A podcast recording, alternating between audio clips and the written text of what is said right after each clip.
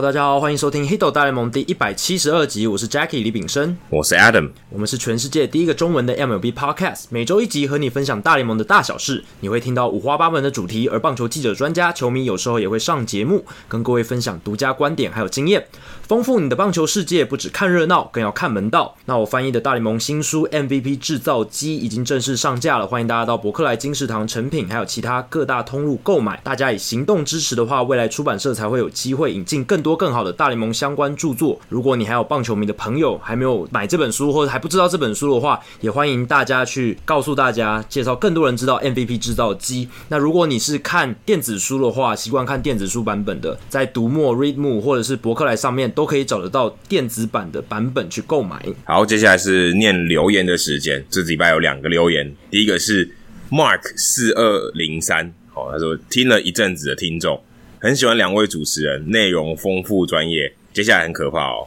每个礼拜都很期待。是个国小的小学生。呃，上个礼拜有一个高中生嘛，那这个礼拜来一个国小生，年龄层一直往下降。所以意思是说，现在国小的小学生就已经有手机了，或者他可能有手机的使用权，所以他可以留言，不然就他请他爸爸留言。对，也有可能。然后 Mark 四二零三这个账号或者这个名称其实蛮有印象的啊，就是他有在我们的听众信箱里面常常会问问题嘛。然后还有就是他之前其实好像也有在就是。苹果这个 Apple 系统上面留过言，只是他好像又又再留一次。我印象如果没记错的话，那除了这个 Mark 四二零三以外啊，其实我们第九十集的来宾这个林佑航哇，就米凯勒酒吧的老板，他的儿子又在听哦，所以微微林凯威，对，如果你现在在刚好在听这一集节目的话哦，就是刚好也提到你，你也是个国小的小听众。然后接下来是这个这个也很怪，这很难念，成成成成哦，第一个成是成功的成。再是城市码的那个城市的那个城，他说上班时间的精神粮食啊，所以意思是他可能在上班时间都在听我们节目。其实一直以来主要都是在关注中职，这两年才比较认真在看美国职棒。最近是因为开始玩 TPBL Fantasy 才发现 Adam 和 Jackie 都在社团里面。不知道你指那个社团是那个 Fantasy 的社团，还是 Hito 大联盟的社团？那也推荐这款 Fantasy 哦，这个其实是我们我跟。呃，听众 Norman，还有 Randy，还有 Blues，哦，在我们平常闲暇时刻的一个 side project 啊，所以如果大家对于 Fantasy 有兴趣的话，也可以去玩这个 TPBL Fantasy 啊，其实就是中华职棒的 Fantasy 啊。那你去找 CPBLFantasy.com 就可以找到这个游戏，那也是免费的。那最近无意间发现的贵节目，连几天听了十几集，哦，这也是非常有毅力的，空闲时间蛮多的，内容相当丰富而且多元。提升了很多 MLB 相关的知识，真的是如获至宝。一边上班一边听，完美排解了上班的苦闷。哦，那你的上班还不错啊，可以戴耳机听那个 Podcast，算不错了。感谢两位主持人的用心经营哦，非常感谢，非常感谢。好，那这个礼拜呢，就是大联盟春训二点零，或者是说夏季的季前训练，算是正式开跑了嘛。那一开始的时候都是在做一些呃，COVID nineteen 新冠肺炎的筛检。那第一波的结果出来，有三十一个球员。然后七个工作人员确诊嘛，然后有十九支球队都有人确诊，这样就所以就是这个礼拜的新闻其实大部分都是啊谁又确诊了啊谁又说他不想打了，那不想打的人蛮多的嘛，Mike Leake、Ryan Zimmerman、Joe Ross 兄弟都不打，最大咖的应该是 David Price 了，对，Felix Hernandez、David Price、Young Desmond、Willington Castillo 这些人呃全部都说不打，Freddie Freeman、DJ LeMahieu、Tommy Pham 这些人他们是确诊，所以这。一个礼拜新闻其实都蛮乌烟瘴气的，然后就是都是算是比较不好的消息吧，还有包括田中将大被这个强气球打到头，但还好哦，他有跟大家报平安，然后新闻出来是说是轻微的脑震荡，那希望田中将大赶快恢复健康这样子。所以这个礼拜其实我们想说来一点不一样的，我们访问了正音大侠，关于上个月。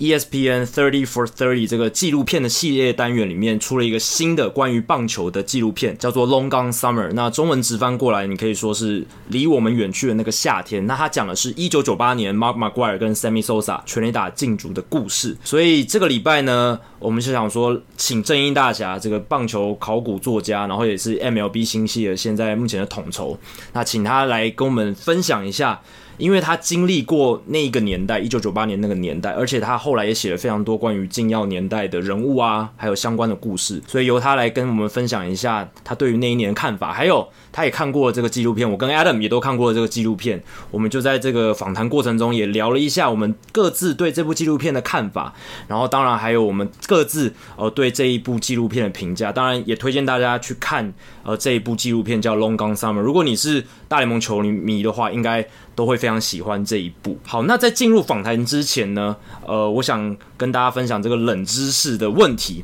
那这个冷知识的问题，我想说也跟禁药年代扯上一点关系啦。所以这个礼拜的问题就是，谁是大联盟史上唯一一位既曾经单季五十轰二十盗哦？还有另一个球季是单季二十轰五十盗的选手，历史上只有那么一位曾经有这样子的经验，五十轰二十盗某一个赛季，然后二十轰五十盗的另一个赛季。那这个选手先给 Adam 一个提示，他就是禁药年代的选手，所以。这应该就是可以把你的搜索范围限缩到大概九零年代或二十一世纪初。那不知道你脑中有没有浮现什么样的？哎、欸，我如果这样想，因为我想五十轰二十道一定有 Barry Bonds，可是二十轰五十道，我有点怀疑他有没有五十道过，所以我猜应该是 Barry Bonds。好，所以 Adam 猜的是 Barry Bonds。其实，在这个问题里面，你可以想到大概有几个人嘛，就是 Barry Bonds 啦。Willie Mays 啦，或者是 Era，对不对？Era 也是又会轰又会盗嘛，四十轰四十盗打成过。那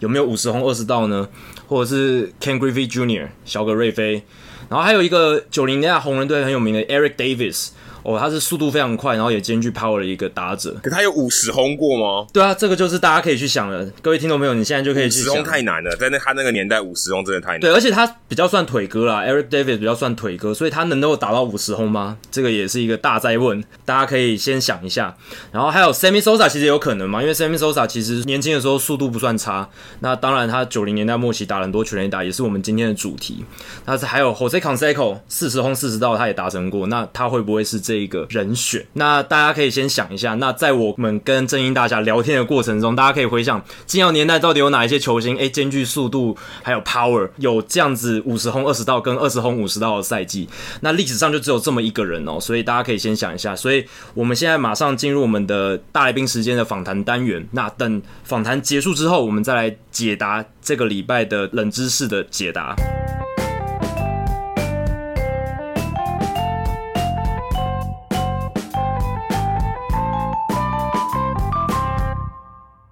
好，今天大来宾时间，我们很开心邀请到 Hito 大联盟的老朋友 MLB 星系 MLB Galaxy 的总编郑一英大侠来到 Hito 大联盟。郑一大侠你好，Adam 好，Jackie 好，哎，好久没有回来这个节目了。上次来还是那个什么美国职棒这个资深主编，对不对？现在已经变成那个 MLB 星系，我们我们是 MLB Galaxy 啊。但是其实很，其实上次我记得你们节目好像帮我们介绍的时候，后来隔天就很多人在下面留言。留言板下面留言说：“哎、那个是什么？我没有听清楚，这样子。对，那其实如果要上网络搜寻我们现在的这个自媒体的平台，因为我们包括 IG，包括 FB，然后包括我目前在写作平台方格子上面的话，其实你们都只要单纯打 MLB 星系，星系就是那个星星的系统，MLB 星系其实就可以找到我们了。很高兴相隔这么久又回来上节目，大家好。那这一次邀请到正英大侠，当然还是要聊一些比较早期的棒球历史。”那这一次会邀请到大侠的原因，就是起心动念是因为 ESPN 的 Thirty for Thirty 这个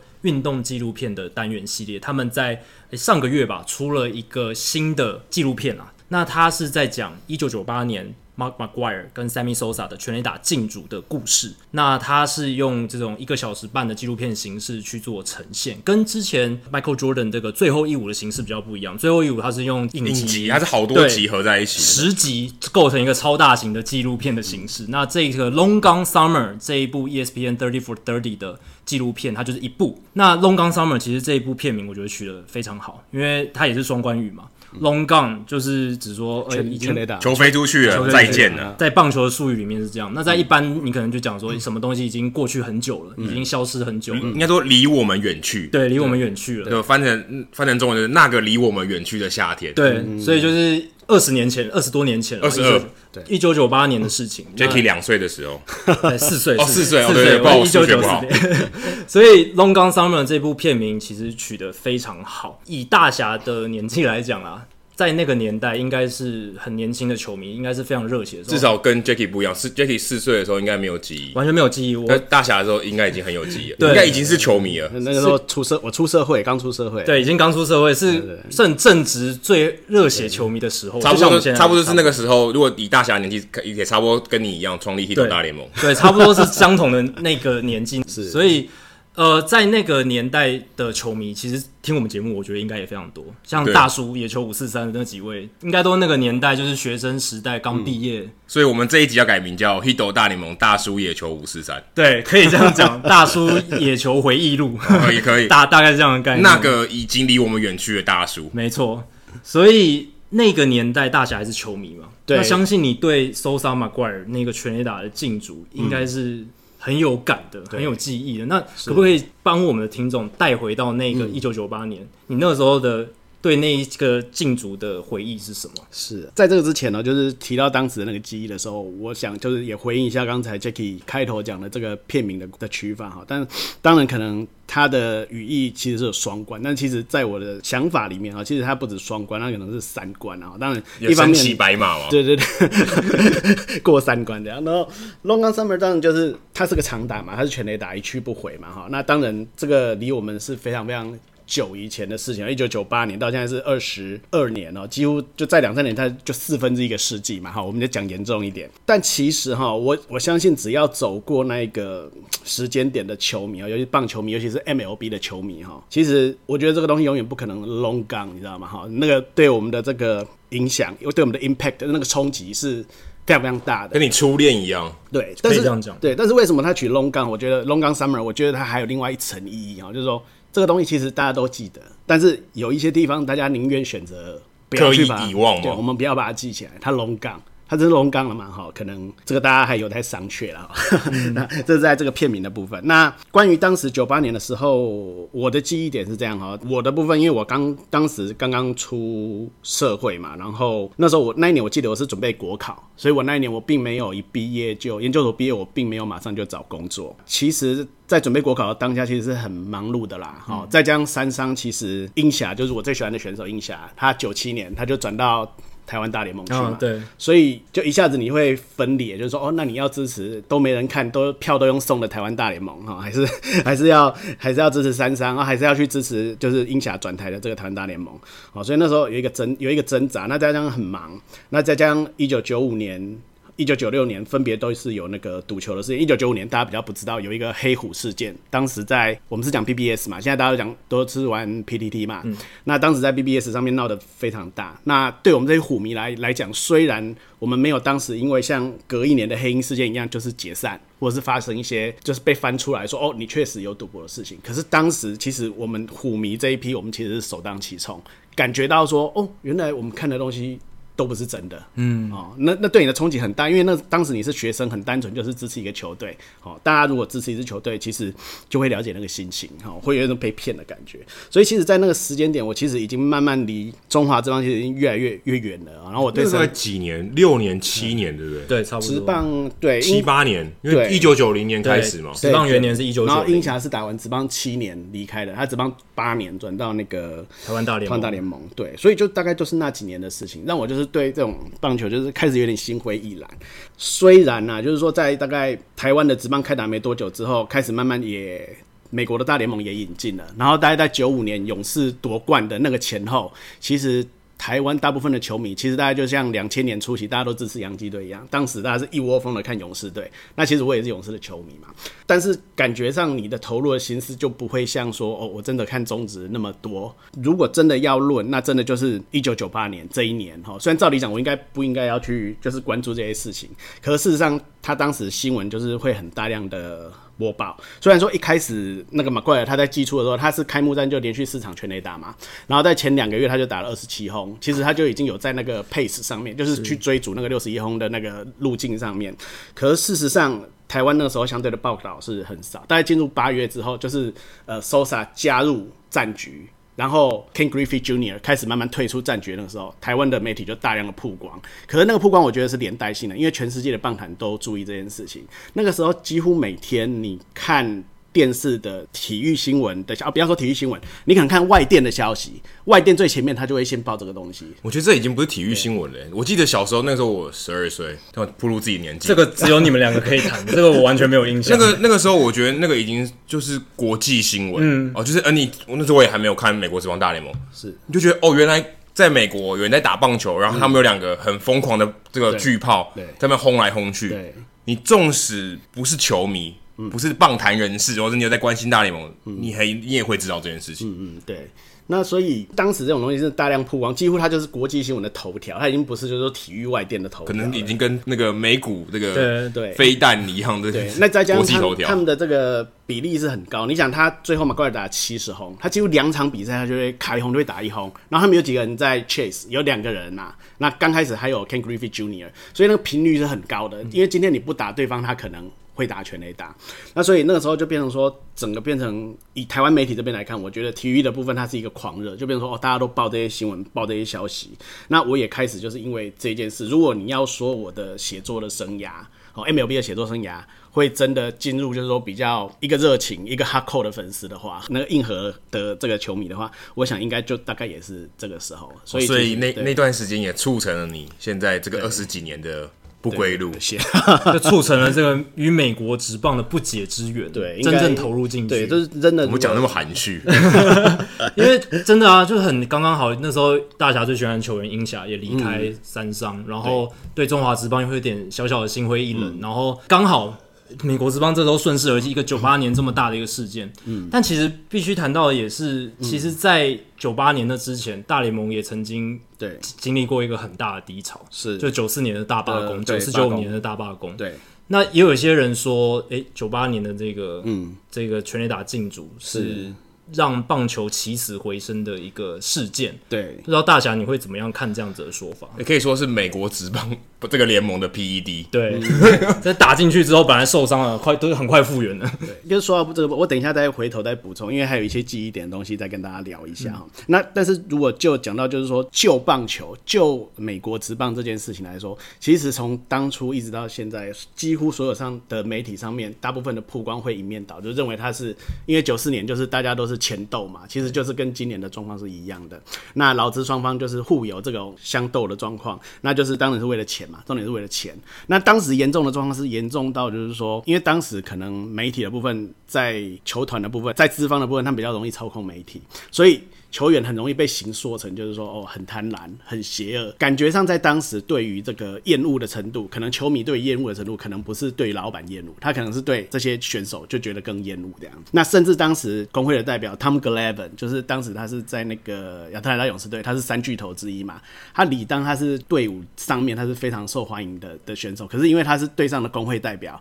你知道吗？第二年一九九四年罢工，一九九五年重启球季嘛，重启球季的第一场比赛，他主场上场先发。就被全场的球迷狂嘘，是他们自己的球迷嘘他哦，对啊，那这在我们的想法是一件几乎是不可思议的事，而且他还还会接到一些就是说威胁的信函，死亡威胁的信函，所以你就可见当时大家对于这种这件罢工的事情是有多么的，你说痛心吗？或者说你觉得很伤心？也可能觉得球员太贪婪吧。嗯，对，但是我觉得当时可能没有像现在媒体的透明度这么高，或者球员也没有自己的发声管道，只能透过报纸、电视。那这个对他们来讲，没有自媒体，对，没有自媒体，没有 Instagram，没有现实动态，对，没有 Twitter，所以。他们在跟球迷做沟通上面其实是很间接，然后会比较受限的啦。那那个年代确实资方掌握了媒体的一个话语权。嗯，对。那但是如果你真的要说是 Sosa 跟 McGwire，因为如果你从数据上面来看的话，其实九五年重启球季之后，九六九七的球迷他都有增加，但增加的数量其实跟九八打完之后，还有九八自己本身那个球季增加数量，其实都是差不多的。哦，所以其实没有对，没有那么明显的增加。对，如果就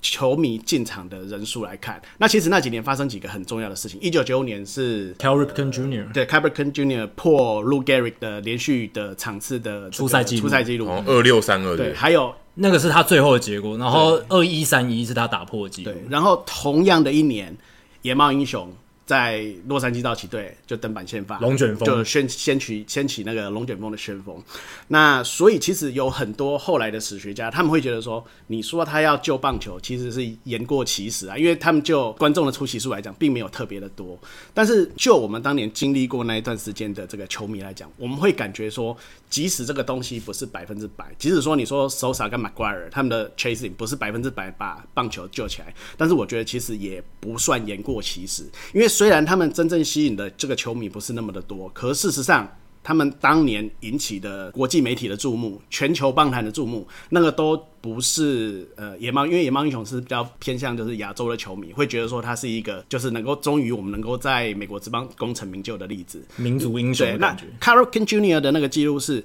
他很久，然后他很值得敬佩，可是你知道他总有一天他会到达终点，他会完成那个记录。才结束，而且初赛感觉跟全垒打这兴奋度也差太多，而且他没有追逐的问题，嗯，好，所以整个两个比起来来讲的话，我觉得当然啦、啊，如果你要又从这个观众的出席的这个程度来讲，你说要救棒球，或许真的言过其实，但是我觉得如果就让棒球普及化，或者说让大联盟在全世界的这个能见度、知名度打开，哦、嗯，我觉得绝对绝对是是有的，哈，那为什么会那么多？就是回到我们刚刚讲的，就是说关于当时的一些记忆点，因为我觉得我有整理出来，大概就是几个重点。就第一个，因为他们是一个 chasing，他们两个人是追逐的一个记录的一个过程嘛。好，他们基本上这个过程它是非常非常刺激的。好，当然一开始是 Griffey 跟 McGuire，好，可是真正真正就是呃横空出世的，应该就是 Sosa，因为 Sosa 他一个人，他光光在六月份他就打了二十支全垒打。那二十支，你或或许好好，你光听二十支，你也许觉得哦也还好啊，就全垒打一个月，对，一,一年。二十支呢，还有很多球员那个时候一季都打不到二十支。但是你仔细算算哦，一个球季是六个月，他如果六个月他通通打二十支，他会打一百二十支全垒打，对，然后你就啊、人没有天天在过年，对对对对对，那你就会觉得哦，他这种的 速度非常非常的吓人。那重点是他们两个就是之后就是轮流会打。那我觉得整个高潮的重点最后还是在于就是说，呃，六月 Sosa 破这个二十轰的记录之后，慢慢两个人就是都是固定的量产，你不会。特别觉得说，嗯，好像他要追 Roger Maris 的记录，好像没有机会。他永远看起来好像都是他是超前，而且他超前的进度是蛮多的。你会觉得有信心，然后你就有兴趣知道说最后会是谁赢，而且两个人的都追得很近。那最后的重点会是出现在说，影片里面有蛮长一段时间，可能十几分钟吧，也有在讲的，就是九月八号那一天，那一天刚好九月七号、九月八号这两天是小熊跟红雀是两支球队对战，所以两个当事人他都在场上。然后当时马怪尔他是。已经记录快要到了，他只差呃一支全垒打就能够追平九月八号那一天，然后 Sosa 是五十八支，所以两个人是只有相差两支。那马怪尔最后就是在那个系列战当中，因为他刚好是主场，之后在下一个系列战他就要离开圣路易，就是要去打客场了，他就不会再回来主场。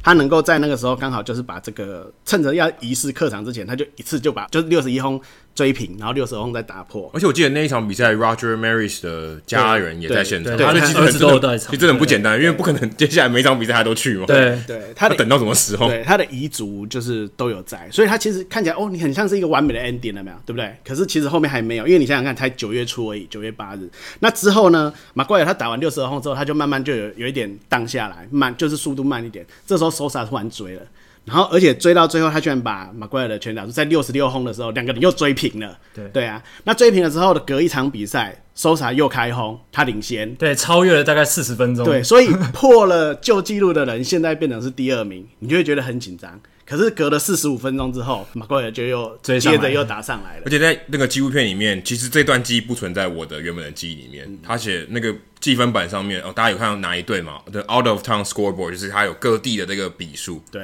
诶，以前是什么海盗队呃红雀，嗯，现在不是是马奎尔对 Sosa，对的。然后就两个人的号码跟现在的全垒打支数，对，特别把他们的全垒打进组当成一个比赛在那边，这真的是一个比赛，名副其实就是一个。独立出来的一个比赛，对啊，及时更新的，他们两个人个人的战争，对，就是他们就是等于是额外被人家推出来，而且是成为焦点中的焦点。那他们就是这样子。那当然到最后，我们都知道马奎尔说他他在最后的诶、欸、三场比赛，他就狂敲了四轰嘛，他又再度把领先优势拿回，而且一一局就是把他推上七字头。那推上去之后，你以为又结束了吗？没有，他还是没有结束，因为隔一年他们两个又 chasing 了，嗯、而且在 chasing 的过程当中，在一九九九年，这两个人他等于有点像电影后面的彩蛋，对不对？他彩蛋了以后，他们在这个 chasing 当中，他们互相交换位置四次。所以其实下一个球季，你说呃这个 chasing 可能在九八年就终止，可是事实上不是，他就是把热潮整个再往后有续集啊，带了一整个球季。所以我觉得这个竞逐过程是第一个是让大家非常记忆深刻。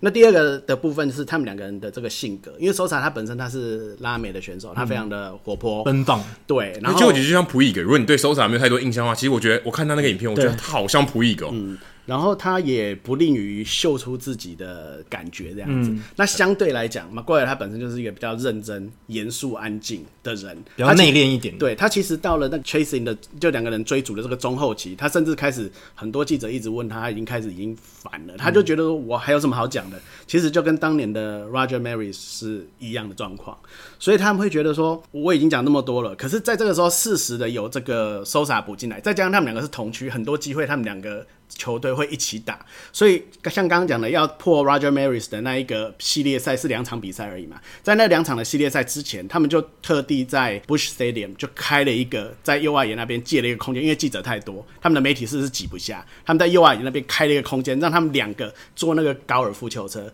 一起坐进来。然后坐进来让他一起开，那这种情景其实，在中后期的这个 chasing 很常看到，变成说 Sosa 他自己知道他可能不是天选之人，因为他以前是一个也不是说默默无名啊，他也打三十几支全垒打，可是比起前面两年 Maguire 他打出五十二支，还有五十八支，哎，五十八支离六十已经非常非常近了，应该就是他了吧？大家会这样觉得。那 Sosa 他自己很知道本分，他说我知道我不是天选之人，我比不过 Maguire，可是我来到这里我就很开心了。那在这种化学两个人的这种就是说感觉和化学的这种虽然是竞争，但是又有点像朋友的情况之下，再加上 Sosa 他本身他的个性是比较轻松的，所以在开记者会的时候，你就常常看到 Sosa 在讲笑话，马怪尔就跟着笑，就反差蛮大的。对，他原本的这个紧张的情绪就整个。荡下来，对，我觉得有点互补的效果。那刚刚大侠讲到马奎尔，他其实在那一年季前已经大家都在堆高他要挑战 Roger Maris 单季六十一轰纪录的这一个情绪在，因为五十二轰、五十八轰，对，大家都期待说九八年的那个赛季是他要打破这个纪录的那一年了。嗯、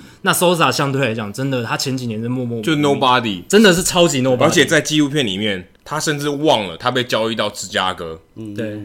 是白袜队，对，但它里面放的是小熊队，你就知道他有多么默默无名。对，他最早还是从游骑兵队开始，这个大家可能都不知道。我们之前有讲过那个 George Bush，嗯，对，小布希，对，把他交易掉，就是他把他交易掉，这个是在证监会上被人家羞辱的。对对对对。而且马奎尔他自己也有在纪录片里面讲说，他其实一开始只知道哦，他是一个打三十轰的人，但他更对 Sosa 没有什么印象，对，没有什么印象，你就觉得 Sosa 还能在那个球季下半季。变成这种全美知名，甚至全世界知名的棒球巨星，这真的很不容易。跟他的个性某种程度上蛮像 Linsanity 哦。有点像，嗯，有点像 prig 就是一炮而红，对，就一炮而红，就就突然突然，可但是其实他原本他就已经已经是一个三十三十的选手，嗯、其实他是有他的实力在，可惜他就是生在当时的小熊队，对，就当时的小熊队是大家都认为不是万年烂队，对对对，就其实你的聚焦是不会到那边去的，对，那再加上马奎尔他本身他最早是在奥克兰运动家，嗯、他是前一年九十九七年的时候就是被交易到圣路易，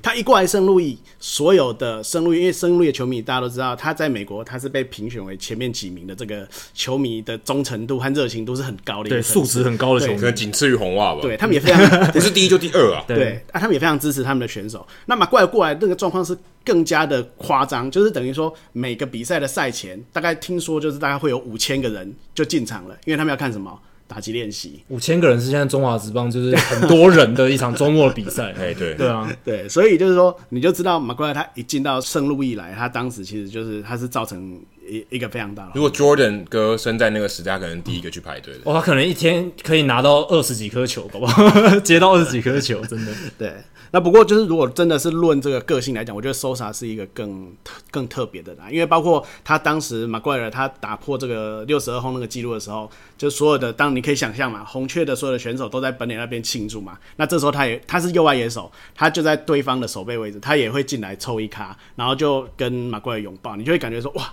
英雄惜英雄，惺惺相惜。虽然之后的媒体有爆出来说，其实当下小熊队的其他的队友对于 Sosa 的做法，他是有一点没有办法认同，因为他们是是世仇的球队啊，这两个是同性的，而且还在比赛，对，还在比赛。你照理来说，你还是要保持一个跟对手保持一个距离。对，但是 Sosa 他个性他就是这样子，嗯、连包括当时就是零两千零一年，我记得九一一事件那个时候就是爆发，那其实是整个激起整个美国一个民族。的危机意识的一个事件嘛。嗯、那其实呃，Sosa 他是多米尼加人，你知道吗？可是问题是，当时事件发生之后，重新在棒球重启，因为当时因为恐怖分子的问题有关几场比赛，嗯、重启的时候，他第一场比赛他就是从他习惯是从。内野要守备的时候，他奋力的往外野跑。那那一天他不不但很奋力的往外野跑，他也拿了一只小旗子，美国国旗，奔到这个外野区。对，这可能是很多美国棒球纪录片里面一定会有出现的一幕。对对，对，尤其在特别强调这个美国的这种国足情感的时候，这一幕会出现。对啊，除了 Rick Monday 去救那个烧国旗以外，嗯、就就再来就是 Sosa 拿小国旗，再就那就是 Bush。丢那个对开球的时候开球，对对。那我其实看这个纪录片，我真的觉得我对 Sosa 的印象真的改观，因为 Sosa 在两千零三年以后吧，他整个声势大跌，然后整个名气非常的差，是。然后禁药啦、夹心棒事件让他的形象大毁，然后还有什么漂白事件，漂白事件，然后他皮肤越来越白，对，然后他在要要离开小熊的最后一场比赛。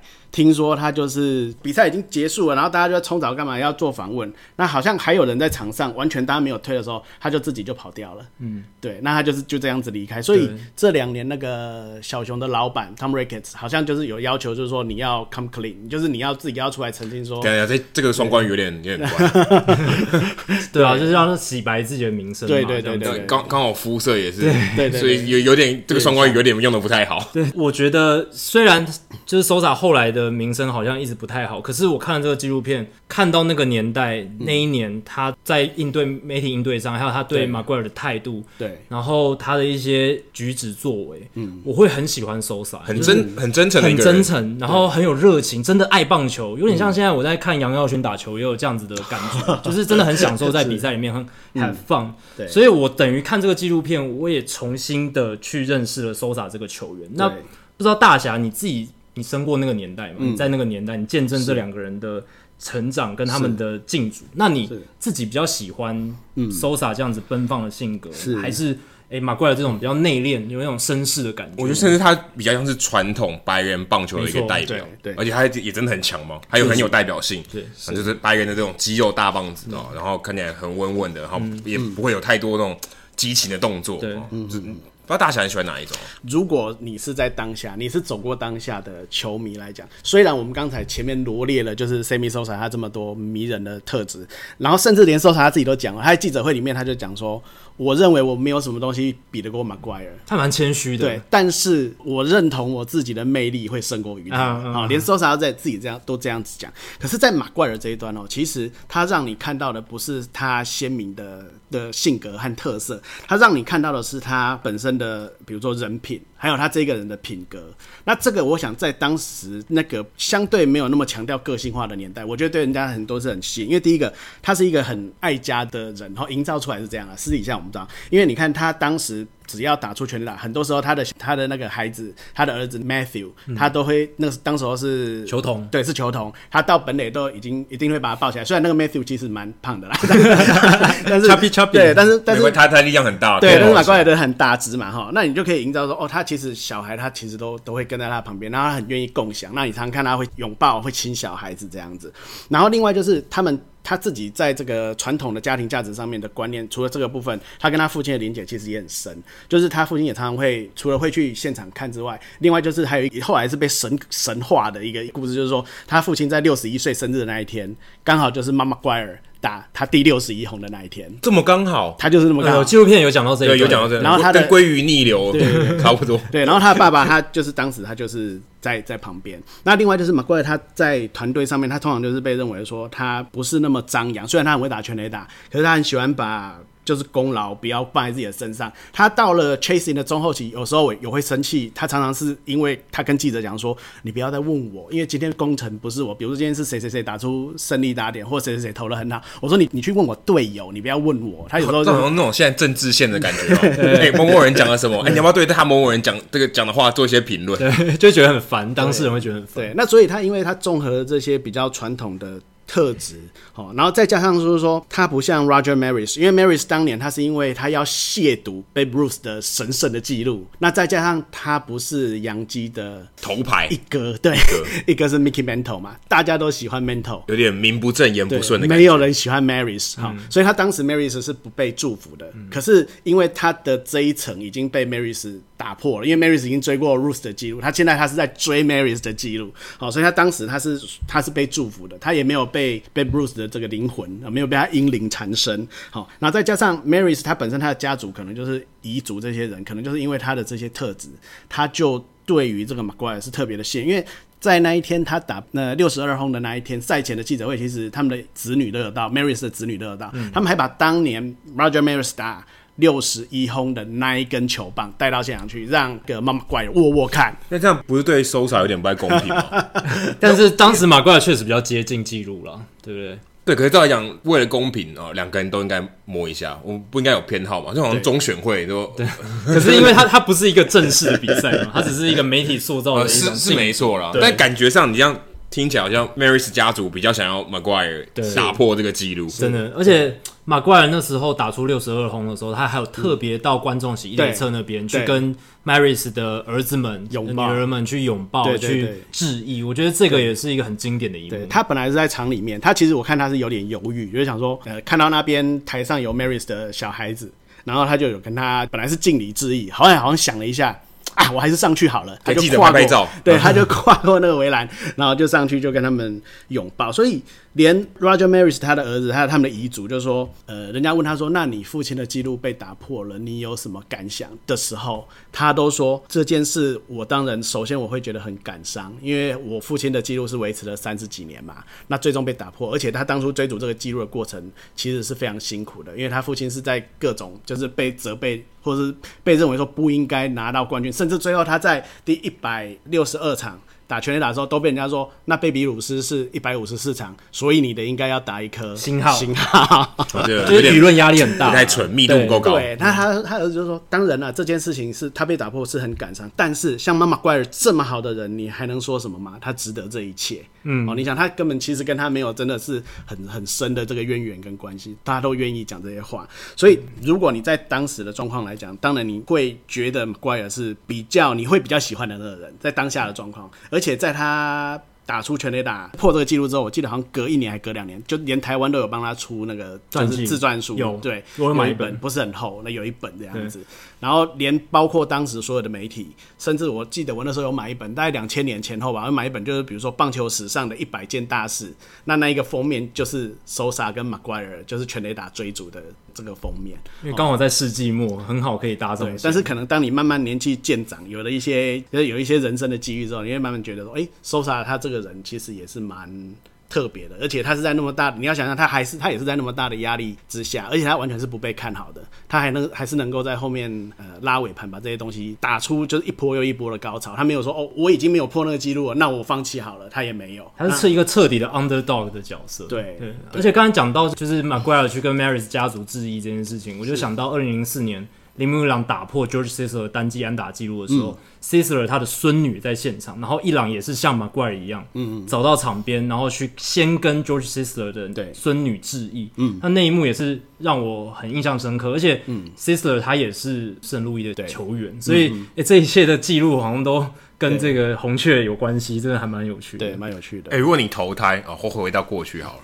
你要想要当 Sosa 还是当魔鬼大家，你会想要当吗？你只能选，你只能选这两个。现在只眼前就只有两条路。对，你可以经历。任一个人的人生，可是你会想要哪一个？如果停在一九九八年，不要只管之后，九八年不管之后，不管之后，我想应该大部分人都会想当 Maguire 吧？对啊，因为他毕竟就是还是所有的目光的一个焦点。当然啦，最后就是国联那一年的 MVP，因为前一年呃小熊战绩很差，那那一年就是因为 Sosa 就是整个打开了，所以他们那一年他们就在外卡的第一百，我记得是一百六十三场比赛吧，他们赢了，他们就进了季后赛。那你想小熊要进季后赛，这个是很很大的新闻嘛，对不对？不得了，尤尤其在当年，然后再加上。就是说，他们之前也好几年都一直都不好。那最后国联的 MVP 也是被 SemiSosa 拿走，对。嗯、所以真的当时大家都会觉得说，好像是对 Maguire 值得，可是 Sosa 也是另一个那个时代的 icon。甚至有人说，因为那个时代是跟呃你们刚刚聊的，就是 Michael Jordan 的那个公牛王朝，对，其实是重叠重叠在一起。在那几年，你就知道 Michael Jordan 在芝加哥他受到多少的关注。可是，在那一年，如果你单单把那一年拿出来看，Sammy Sosa 的。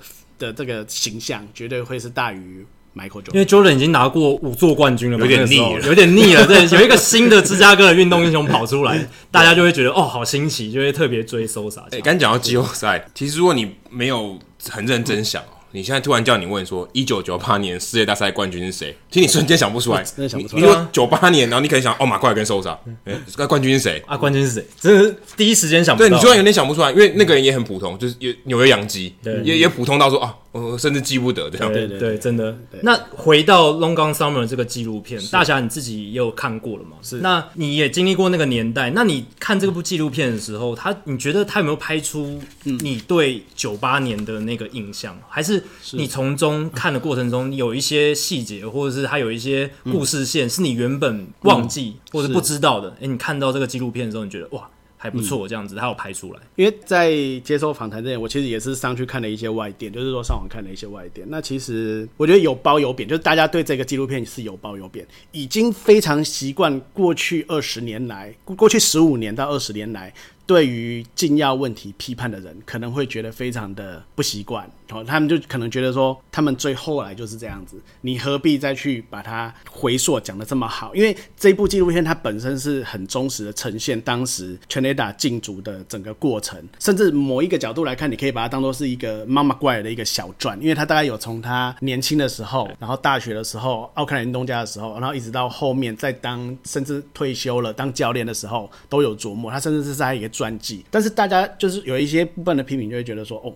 你太 focus 在当时那个美好的东西，好。但是问题，我认为就是在于说，就是因为过去的十五到二十年，大家太少去谈这个东西。新的世代其实讲到 Mark McGwire 跟 Sammy Sosa，大家只有想到一个东西，对不对？就是负面，就 PEDS，对，大家就想到这个东西。所以我觉得事实的。如果你用时光胶囊的概念去看这个片子的话，它无疑是成功，而且会让那一个年代的球迷他是非常有共鸣的。那这个从导演的人选也可以看得出来，因为导演他是住在伊利诺州，可是他家住那个离圣路易斯非常近，然后他今年大概就是五十岁上下，就是我经过我们那一个年代的人，但是算是那个热区，就同辈，对，就四十几岁这一辈，对，现在四十几岁，不管年龄跟地区，他都是热区，对。哦，那个那个时代的那。些人一定非常非常关注这件事情，所以由他来说这个故事，你大概可以想见他会怎么样子讲，而且必须退一步来说，你想要把重点 focus 在比较后面的禁药问题上面。第一个，这个很多人讨论过了；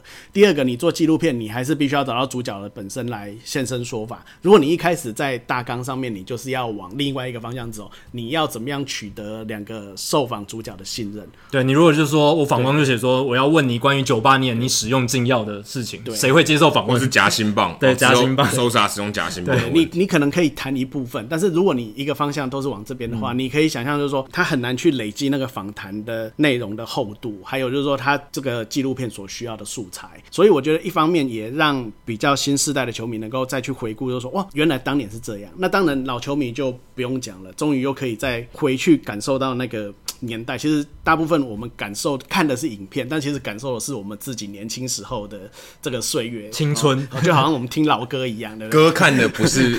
纪录片，是青春，青春，真的真的。而且刚刚大侠有讲到那部纪录片里面，还有讲到 McGwire 的生平嘛，小时候的故事。其实 Sosa 也有，他有讲到说，他小时候在多米尼加很贫穷，对，他是擦鞋的小孩子，擦鞋童，那是真的。他讲了好几次，对啊，他都会说说自己是擦鞋小孩，拿树枝打球的那个小孩，对。但其实蛮多拉丁美洲的球员生长背景这样，可是对。Sosa 的这个在纪录片的呈现，又让你感觉更真实。对，然后另外一个部分就是说，与其说看这个片子的收获，因为其实你看片子，其实你就好像进入一个时光隧道，其实就是回到那个年代，你会想起很多那个时候的事。那它是算是很巨细靡遗的，然后整个时间线的前后也没有什么太大那个，其实就是很符合我们走的那个时间点。但是我倒是在后来在查询一些资料的时候，我发现其实当时的这一个 Home Run Chase 就是这一个。全垒打的竞逐，其实它是有它的一些背景，它是有包括一些天时地利人和集合在一起，不是一下子大家就觉得这个东西是棒。就就飙出来，就突然说哦，就进入全垒打。我觉得天使的部分要讲到大家对于全垒打的渴望，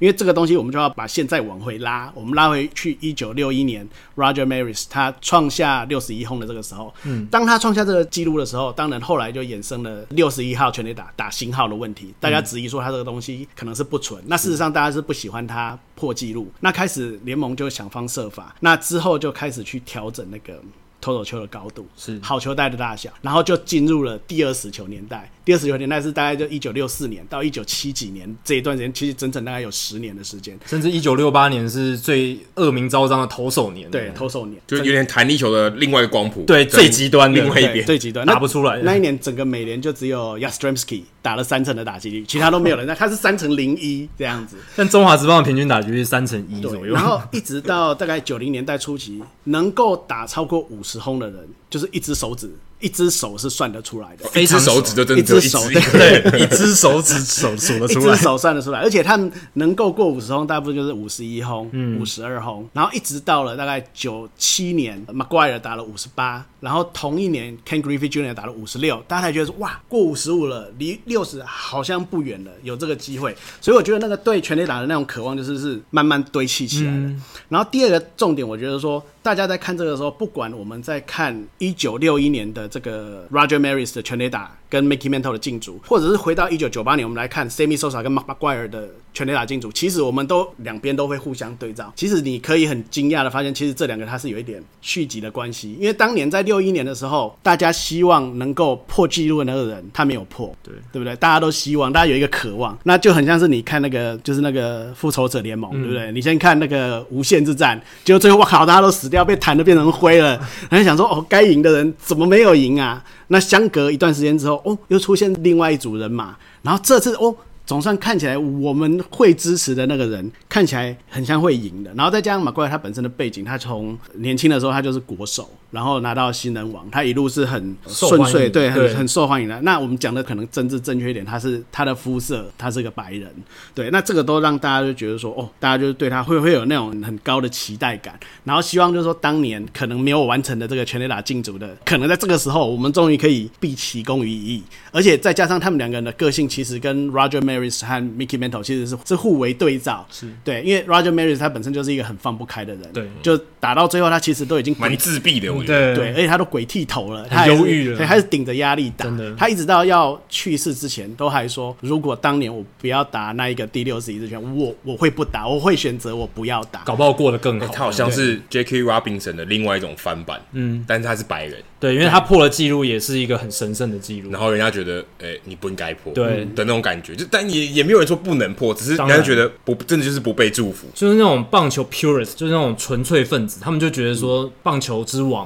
对，贝比鲁斯的记录是人凡人不应该不应该犯破的，对。对。然后再加上就是说，当时的那个年代其实有一点有点低潮，当然就是棒坛就是九四年、九五年的罢工嘛，嗯，那其实九七年那一年。也发生蛮多事情的，就包括第一次那个什么全球的那个什么禽流感，第一次有被发现禽流感是在那个时候，然后那一年也亚洲金融海啸，香港也回归了，对，然后隔年那个他们的总统克林顿又爆发丑闻。性丑闻，对，所以整个社会是在一个很动荡、低迷的状况之下，他们期待一个救赎，然后最后当然 McGwire 跟 Sosa 完成这个任务啊，他们不仅救赎了自己，他们同时也救赎了 Roger Maris，因为他们的关系让 Roger Maris 的这个成就被新世代的球迷认识，也被他们肯定，知道说哦，原来当初 Maris 他破的记录是有价值的，大家不会再把问题停留在说哦，他是不是打了一百五十四场或者一百六十二场，这个都不重要。所以他一次是救赎了两个部分，所以我觉得这当时真的是天时地利人和才会凑出这样子一个全垒打追逐的一个一个最好的结果，一个佳话。对，否则或或许或许缺了这个其中的一个，或许都没有那么那么的完美。因为他们里面就一直讲到说，这一个全垒打禁足的佳话是一个 feel good story。对，就除了刚刚大侠讲的这一些原因之外，还有一点是，Sosa 是来自多米尼加，他是皮肤是深黑色的，就是深色的。嗯、那马奎尔他是真的，就是像刚刚 Adam 讲的正统的白人，而且还是来自南加州的，非常非常典型的，非常典型。所以他们两个人能在一个记者会上有说有笑，然后用非常友善的方式做一个禁足。对，对于当年这种种族议题来讲，其实是一个很棒的 feel good story。大家都觉得，哎、欸，充满了希望，充满了正能量。嗯，他们两个人的互动带给大家说，哎、欸，棒球是一个可以抚平过去伤痕，然后带给大家很多呃正面意义的一种运动，然后一种话题。嗯、所以这个也是当时。他能够创造这么高声量、这么多正面意义的一个关键。对，其实我觉得真的他是很多个面向同时去聚集在一起，最后才会变成这样子。嗯嗯嗯。当然，就跟后来大家会只看比较黑暗的这一块，其实有很大的差别。在当时的那个情况之下，那也是为什么后来，其实在八月份就已经有美联社的记者在妈妈怪尔的柜子里面有发现他有用禁药，对，对，有用 Andro，然后他。爆出来之后，那个记者不但没有得到太多的回应，他可能甚至还被同业说：“你你为什么要挑这个时候？对就说来讲这件事，你是可能你要博声量，或是怎么之类的。”好，所以整个当时是一面倒的。那当然就是后来的状况就都完全不一样，有点像在很大的掌声之中有一个人吹哨，对，然后被被改过去了。就是说你干嘛吹？我们大家在鼓掌哎、欸！一面赞扬声之中，然后有人说出批评的话，他就会被攻坚，他就会被攻击这样子。嗯嗯、对，那回到这部纪录片的，就是技术层面。大侠，你自己会怎么样评价这一部？因为像现在 IMDB 上面都可以看评价嘛，嗯、都可以看说，哎、欸，这部电影、这部影集的评价多少，再决定要不要看。是。那大侠，如果你用 IMDB 的这种。零到十分这样子的，可以最多可以到零点一嘛？维度对，应该是可以 零点一是最低，就是跟零到一百一样啊。对对对对对。那大小你自己会给这一部几分？那原因大概是什么？可以从技术，可以从故事剧本这些去评价。差不多七分就是可以看，对，八分优秀，八分是顶级强片，九分经典到不行，就是前十大的片。六分你可能真的不想想不开又再看。一般商业片，我觉得 就是那种很拔辣商业片，大概六分五分这样子。没有这个部分，我想就没有办法直接，我是没有办法直接。说一个评分了，但是因为其实就素材来讲，就它的素材来讲，其实第一个，因为它的时间虽然说一个半小时说短它也不短，但其实大部分素材其实当年有接触。当然，如果台湾球迷他如果单纯只靠当时台湾媒体的报道，也许没有办法看到那么深入的东西。但是其实在美国当地或是一些以前旧的媒体或者是文章上面，其实这些东西。大部分其实是已经是都是都是老掉了，嗯、所以如果你就单纯就这个影片它本身收集素材，还有满足球迷对于新的东西的渴望的这个想法的话，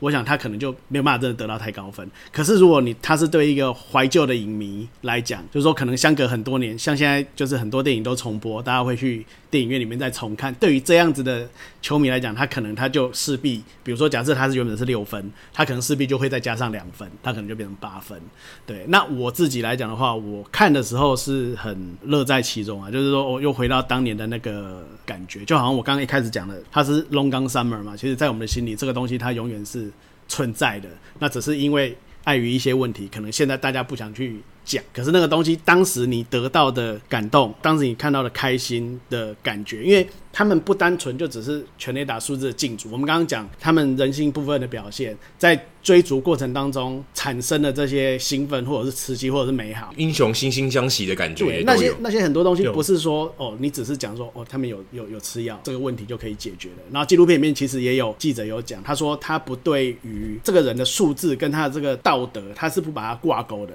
你不能说这个人他吃了药，他就是坏人哦。那你说马奎尔他是坏的人吗？他可能不是，但是他。他吃了药，但是他认为说你应该是不要挂钩，他不把道德的问题跟数字挂钩。数、嗯、字你可以把前因后果和他的背景讲清楚，让大家知道说他是怎么样达到这个记录，可以。但是你不能跟人家讲说哦，那他就是坏人，我们永远都不要提他，不要讲他，假装他不存在，假装他曾经做过的这些事情，他是没有在历史上出现的。嗯，对。所以我自己的话啦，我给这一部影片，我大概会给七点五分吧。就是我是没有经历过那个年代的人，嗯、但我看过很多那一年的资料，我看过他们的故事。所以我大概知道发生什么事，只是我没有那些画面跟印象。那看这部影片，其实是对我来讲有很多吸收到很多新的呃收获的，因为有很多画面是我从来没看过的，是有新的认知。但我会觉得，就好像还是少了一点，就是那种冲击感。就我没有特别觉，没有因为特别看这部纪录片觉得很冲击或特别感动，我倒没有这样。我看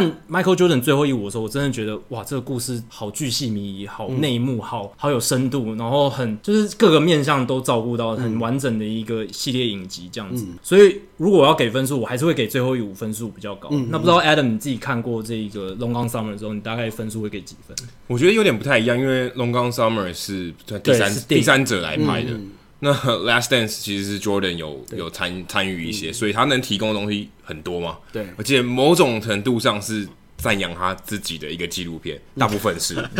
那 Maguire 跟 Sosa，当然我相信他不是主动要去说，哎、欸，可不可以拍这个纪录片，拍拍我们两个的故事？对。那我觉得这个点上面就不太一样。那呃，相较起来，而且这个制作的规模，一集你说能讲多少，能到多巨细靡，大家能接受到多么细节的内容，他甚至也可以从第一支全垒打。一路讲到第六十二支嘛，对，他他可以这样讲嘛？当然显然不是用这种叙述的方式，嗯，所以我觉得可能在细节上面，大家会觉得，哎、欸，不是有这么 juicy 的感觉，我说啊，有些这些东西，哎，我不知道、欸，哎，嗯嗯。那对于像我跟 Jackie，可能我们已经对这个故事算有一点熟悉度，甚至都知道剧情是怎么发展的人来讲，你好像已经看过剧本再去看这个电影了啊，嗯、所以可能当然这种兴奋度啊、刺激感是没有那么多，嗯嗯。可是如果对于一个完全没有看过棒球啊，或是他可能想要了解棒球，这是一个入门的纪录片，很好的入门款，我觉得是很不错，因为它本身这个东西很直觉嘛，哦，就两个人在竞逐，两个人在竞赛，然后两个人的个性，两个人惺惺相惜，我觉得这个是有呈现到数字以外啊，就是这个本身这个竞赛两个人竞争关系以外的东西，我觉得是呈现的蛮好，至少哎，他们在呃事后，就是也说是过了十几年之后，自己再来谈论这件事情啊，这些访谈的内容，我觉得算不错，是。啊，他有有那种回顾感。你可以看得出来说，当时他讲这些话，跟过十几年啊，可能二零一七、二零一八年，呃，快二十年了以后，再去看他以前那个事情，然后两个人相较做比对，诶，这个东西是时间维度要拉出来才有的啊，不是说两千年的时候我来问你一九九八年的事情啊，那可能。还还不够久，嗯，那你过了二十年以后，哎，这个反差会出来，嗯，你就会知道这个酒越陈越香，看的东西会不一样啊。他可能对于以前的事情，他可能有点后悔，嗯，然后他觉得，哎，还记得某一些部分，嗯，那我觉得这个是这部片在二十二年后再播，甚至再制作出来，嗯，我觉得可以给人家比较不一样的感觉。嗯，那如果大侠你要拍一部棒球纪录片，你会想要选哪一段时代？或者是哪一个特别的故事，把它拍出来，然后介绍给喜欢大联盟棒球的观众朋友。假设资料你都拿得到，对，假设那些 access 权限你都有，你可以访问到你想要的。应该说，应该说有就有。例如说，Babe Ruth 他以前可能出生的影片哦没有，那你就真的永远都拿不到。但是如果你能拿到的，有存在在世界上的，你都拿得到。嗯，对，就是素材你可以比较好取得，然后你想要做的会是什么样的故事？哪一段时间，或是哪一个人，或是用什么角度？当然，就是如果啦，那就是如果身为一个，就是说你对这个历史很很很狂热的，你当然还是会是希望能够回到那种，就是你没有办法回去。然后可能现有的资料真的非常的稀少的年代，肯定如果以我来讲，还是会想回到就是说一九二零年代前后，就是整个棒球正要起来，然后见证它是怎么样从东岸哦，然后慢慢就是从东岸整个发迹，然后经由贝比鲁斯的球棒怎么样子打出来。因为我觉得早期的这些棒球，它的传达大部分还是透过媒体的记者，而且他们那个时候媒体记者是比较精英，人也非常的少，所以其实观点也许没有像现在这么的多面向。那当然，现在当时也没有自媒体啦。那如果你能够有当时的那一些资料，或者是说如果能够观录音访访问到本人之类的，那我想会有非常非常多的话题。去、嗯、去问这样子，其实这种野史是不是也真的也很少？对，就是说，如果是今天他不是记者，嗯、他例如说他可能是 Baby Ruth 的朋友，对啊的一些记录下来的资料，这种东西是不是也真的就？对，不多。对，这个东西不多，因为当时大部分就是还是透过报纸，而且当时的写作的题材跟现在又不太一样。现在我们可能会有一些比较深度的故事，那你可以想象那时候的大联盟的报道，可能就是属于比较早期，它可能赛事，然后再加上一些可能很简单的故事性，那真的很深入的东西，家庭的东西，各种相关的东西，很多都是靠事后，比如说贝比鲁斯的女儿，她出了自传了。他可能就会形容一些以前的东西，可是，一般来讲，你在当时的媒体要看到是很少，而且大部分的媒体还是都以正向的观点去看大部分的事情比较多，因为当时可能要比较乐观主义。就是说，大家要觉得说，哦，这都是正向的东西比较好。而且当时的记者媒体报道比较不没那么严谨啊，必须说，因为他们比较难受到检验，对，所以有很多报道其实是小说化、故事化，后来才被验证说是假的，是那个记者自己想象的。你也很难，就是像说前年那时候，Sammy Sosa 他自己有出来，年中间的时候在运动画刊，在几个影音的媒体上面，就是他就接受访问。对方你可以看到记者方他不屈不挠的，一定要从 Sosa 的口中掏出说你到底有没有用？因为 Sosa 其实从以前到现在他是不曾被查出过他有涉及禁药，包括米切尔报告没有。他是在那个零三年的那个匿名的药检有被有，就是跟 David Ortiz 那是同一个。可是问题是 David Ortiz 那个后来连 Rob Manfred 都说这个东西只是一个参考，对，那个只是一个 pilot 而已，他不不应该公布先行的测试。对，而且那个是照理来说法理上不能公布。所以你现在小熊队，你就说好，如果 Sosa 你要回到我们这个球场，跟大家一起就是说回归回顾以前的荣光，你就必须要把当时的东西通通的和盘托出。你觉得他会讲吗？对啊，他根本没有那个呃，而尤其是在这几年，就是说以禁药的问题，已经慢慢大家在感觉上会比较偏向历史公演的这个方面走。虽然说可能马怪尔还是没有办法进名人堂，Sosa 是六百多轰，他也没办法进名人堂。可是马怪尔有进红雀队名人堂，对他有进红雀队，但 Sosa 好像没有进小熊队名人堂。对对对，啊，他就是被他们自己的球队就是 为难，有点封杀的感觉，对，有点封杀，就是要他一定要认错才肯。他可能是拿妈妈怪尔当标杆，可是妈妈怪尔当年是因为他想要回到球坛当教练，就还想要还想要做某一一模半职。对，那他自己也在纪录片讲说，他没有棒球他不能活，他真的是非常，他就是人这个人生他一定要有棒球，所以他当时他会回来。可是如果你拿妈妈怪尔，可是时空对比之下，因为包括前几年连 Jeff Bagwell、连 Mike Piazza，他们在生涯早期，他们都承认他们曾经在联盟还没有正式规范说这个是禁药之前，他们有用过，他们承认了，他们还进名人堂。那你认为你要 Sosa 讲什么？对啊，那你那你叫马叫 psa 跟叫 Bagwell 出来讲，那所以他就会一直鬼打墙。可是你可以感受得出，对方的记者无所不用其极，Sosa 就回就会鬼打墙，可是记者就不厌其烦的问，想要办法把这些东西做出来。可是我觉得，如果在以前的那个年代，可能是很困难的。而且感觉 Sosa 对于媒体的态度，在这个时间点，还有过去一九九八年的时间点，是截然不同，哦，差很多。而且基本上，虽然他愿意面对媒体哦，但是很保守的，对，很算很闪躲啦。对，他对于媒体感觉是这个信任感是很低的啊，所以你可以从他在纪录片的访谈中，你可以感觉到，对，我甚至讲直接一点，有点假。对，哦，就是，当然可能因为他有漂白的关系啊，你会觉得他在这个面对镜头的时候。不像马怪尔这么真诚，对，好像有点情绪啊，觉得我很真诚的面对镜头，我想要讲我可以讲的事情。嗯，Sosa 在这个方面，尤其在纪录片里面，你可以看到他在一九九八年跟现在拍摄这个纪录片的这个时间点，可以说是截然不同的两个人。真的，因为 Sosa 他在二零零七年就是退休之后，他基本上就是深居简出，他很少在接受媒体的访问。嗯，跟他之前就是。有求必应，嗯，呃，有访谈必回答，而且可以讲出很多有趣的东西，对，真的是大相径庭，对，非常非常不一样，是差很多。不过，其实这个纪录片里面，因为他最后其实是有提到马怪尔目前就是可能他在当教练在场上的状况。其实，其实我觉得有一点比较可惜的是，他没有去谈到 Sosa 他这几年真正的真实的情况。因为在两年前那个运动画刊的报道里面，他是有让他到他自己杜拜的住家。那个豪华的豪宅去采访，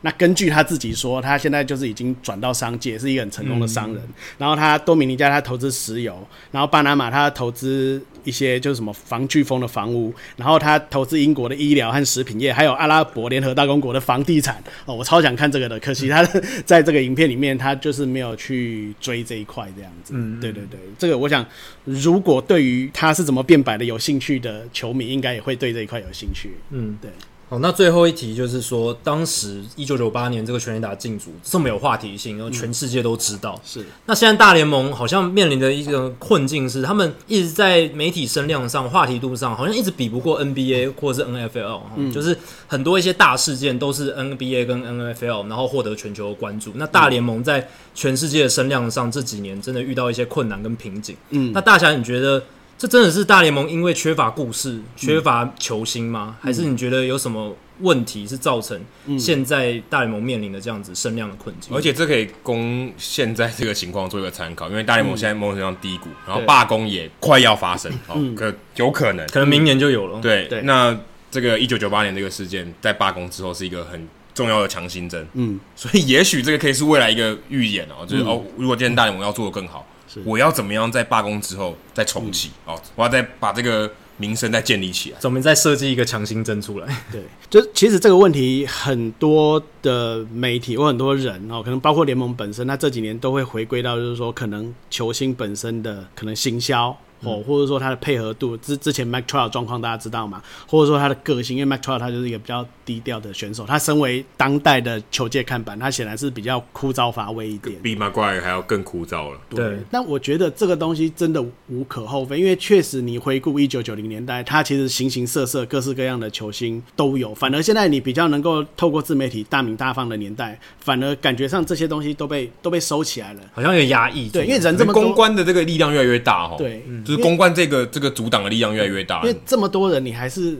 一定会有形形色色的人嘛？怎么可能这么多人？然后球队也扩增，现在变成三十队，那反而有个性的人变得更少。因为你想，九零年代我们讲到 Ken Griffey Jr.，你就会想到哦，他是一个快乐任性的小孩，对不对？他想做什么就做什么，然后他天赋异禀。那你讲到 Barry Bonds，你就觉得哦，这个孤傲，这个家伙很难亲近，很难搞，但是他也是天才。好，那如果你讲到呃，Randy Johnson 哦，当然你你会想到他的爆鸟球啦。可是其实站在我写过他专辑的角度，我会认为他是一个坚强跟脆弱的综合体。嗯，因为其实他在水手的时候是独霸一方，可是你去对照他后来到洋基，然后被。Joe Torre 讲说他玻璃心，哦，这个对比，还有他这个人他的一个个性，他是一个艺术家性格，他晚上是不会跟队友混酒吧，嗯、去客场的时候他就背着一个相机，然后隐身在黑夜里面去去拍摄去摄影，好、哦，他是一个很很特别的。那像 Greg Maddux，他就是一个很聪明，他不是场上聪明，他场下也是呃很会做一些古灵精怪的事情。那一讲出这些人的名字，你可以很马上啪。就跳出说这个人他的个性是怎么样，他做过哪些事情？对，那可是问题是你到了这个年代，确确实实个性派的人可能比较少，然后甚至说像马奎尔，他个性没有那么的讨人喜欢，或者说让人家那么的觉得那么的强烈。可是他在这个跟 Sosa chasing 的过程当中，他某一个方面被互补起来，让两个人都有机会凸显出来。让你知道说哦，这个人是怎么样。反而到这个年代，或许就像 Adam 刚刚讲的，可能现在公关的力量比较强大，对啊，嗯、对啊，所以要控制的更多，怕节外生枝吧，对，对就是不必要的麻烦，那尽量少一点。对，啊，因为你现在你看，像现在你只要讲到 LeBron James，哦，他就是什么样个性的人。；Kobe Bryant，他是什么样个性的人；嗯、或者是 Kyrie Irving，他要跳出来说话，你就知道他大概可能会讲什么，什么话。对。对但是棒球界的人真的很少，大家可能就是啊，Bryce Harper、Javier Baez、Ronald Acuna Jr.，可是 Acuna 还有语言的隔阂嘛，所以你知道哦，他打球的动作很奔放，可是你想知道他脑袋里面在想什么，其实也是困难。嗯、对，那 Javier Baez 他场上很 flashy，可是